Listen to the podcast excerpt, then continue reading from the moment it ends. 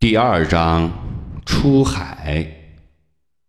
屋子里没点灯，老人脱掉长裤，摸索着上了床。床上铺着几张旧报纸，他用卷起的长裤做枕头，用那条旧毯子裹紧身子，倒下便睡。不一会儿，他就睡着了。他梦见美丽而狭长的金色海滩和炫目的、让人睁不开眼的白色海滩。高耸的海峡和褐色的山脉，波浪轻轻拍着海岸，发出隆隆的声响。土人驾着独木舟在波浪中间穿行。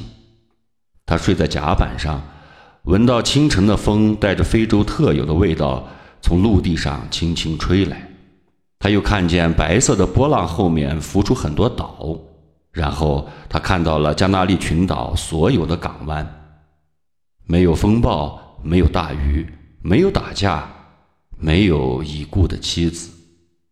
他只看见金色的夕阳下，一群狮子在海岸上玩耍。他爱他们，就像他爱男孩一样。老人醒了，门没关，月亮挂在天上。他穿上长裤，站在窝棚外撒尿，然后走向男孩的家。清晨的冷空气穿过他单薄的衣衫，冻得他直发抖。但他想过一会儿就暖和了，就要出海了。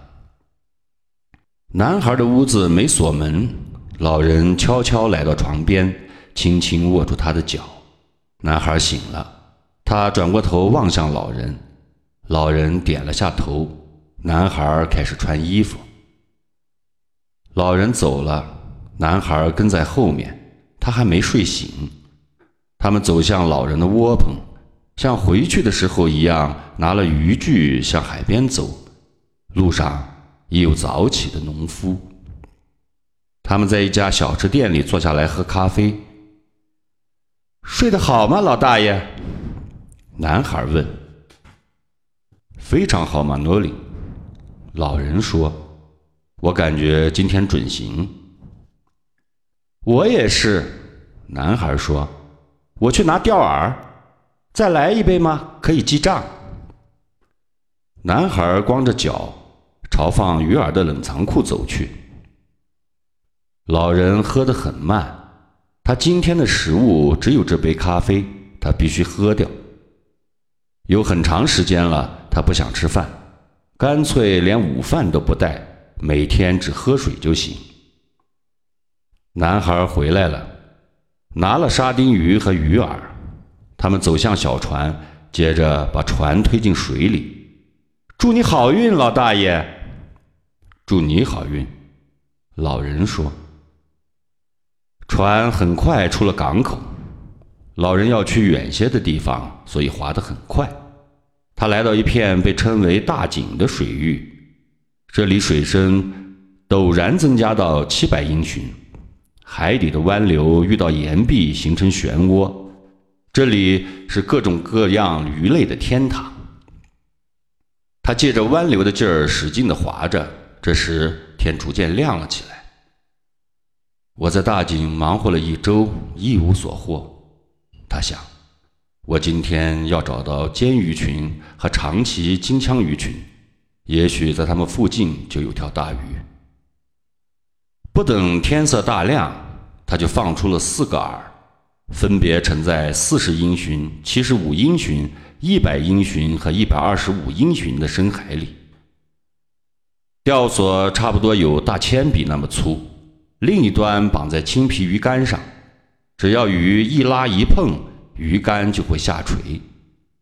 每根钓索有两个四十英寻长的备用钓索卷。老人细心观察船边挑出的鱼竿有没有下沉，同时轻轻划着船，让吊索笔直地垂在深水里。太阳完全升起来了，耀眼的金光斜射在海面上，海水像镜子一样把光线反射到他的眼睛里，刺得生疼。他不看太阳，只顾划着船。他低头看水里。盯着那几根延伸到深海的吊索，没有人把吊索垂得像他这样直，有的渔夫以为把钓索放到了一百英寻深，而实际上只有六十英寻。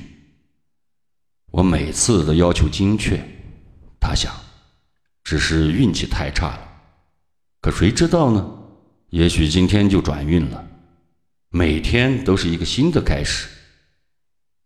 两小时过去了，太阳已经不那么刺眼。老人只看到三条船在离岸不远的地方。这时，他看到一只捕食的军舰鸟突然斜着翅膀向海面俯冲而去，然后又盘旋起来。他捉到鱼了。老人出声说：“他慢悠悠地把船朝着鸟划去，让吊索仍笔直地垂在海里。鸟儿又盘旋起来，翅膀一动不动。接着，它朝海面俯冲而下。”老人看到飞鱼从水里跳出来，鸟儿随即在海面上飞掠而去。祈秋，老人出声道：“大祈秋。”他穿了条沙丁鱼在钓钩上，然后把细钓丝贴着船舷下到水里，另一端则拴在船尾的一只大螺栓上。接着，他在另一只钓钩上也穿上沙丁鱼。把吊丝盘起来，放在船头的阴凉处。他又划起船，眼睛紧盯着那只低飞的黑鸟。他看到黑鸟又向着飞鱼俯冲而去，可是没有成功。那些大气球追踪着飞鱼，它们在飞鱼下方快速游走，等飞鱼掉下来后就快速捕食。这是群大气球，他想，它们分布很广。飞鱼很难逃掉，黑鸟什么都捞不到，因为飞鱼个儿太大，飞得又太快。他看着飞鱼一次次跃出水面，看着黑鸟徒劳的努力，他想鱼群已经逃走了，它们游得太快。但愿我能逮到一条掉队的，兴许正有条大鱼在它们周围猎食呢。陆地上空耸立着山一样的云块，海岸看起来像条绿色的线，海水呈深蓝色，有点发紫。他盯着海水，发现水里漂浮着很多浮游生物，阳光射进水里，折射出梦幻的色彩。太阳升得更高了，一只僧帽水母正靠着船舷游动，它的浮囊是淡紫色的，像个大气泡。含有剧毒的长触须甩在身后，有一码长。一些淡紫色的小鱼正在那些触须里游着。水母的毒对它们没有影响，人类可不行。紫色的毒液会粘在吊索上，当老人拉鱼时，胳膊和手就会中毒。而且，水母的毒素发作的很快，像鞭子抽一样疼。这美丽的大气泡是海洋里最表里不一的生物。老人喜欢看它们被海龟吃掉。海龟看到水母后，会从正面逼近，然后闭上眼睛，把自己完全保护在硬壳里，然后把水母吃掉，连触须都不剩。他爱绿海龟和玳瑁，它们体态优美，游动迅速，营养价值很高。他曾经捕了很多年的海龟，他心疼所有海龟，因为人们对海龟太残酷。要知道，一只海龟被抛杀后，心脏还会跳动好几个小时。我的心脏也是这样，老人想，手脚也和他们一样。他五月吃了一个月的海龟蛋，就是为了在九月、十月有力气去拖真正的大鱼。老人抬起头，那只鸟又开始工作了。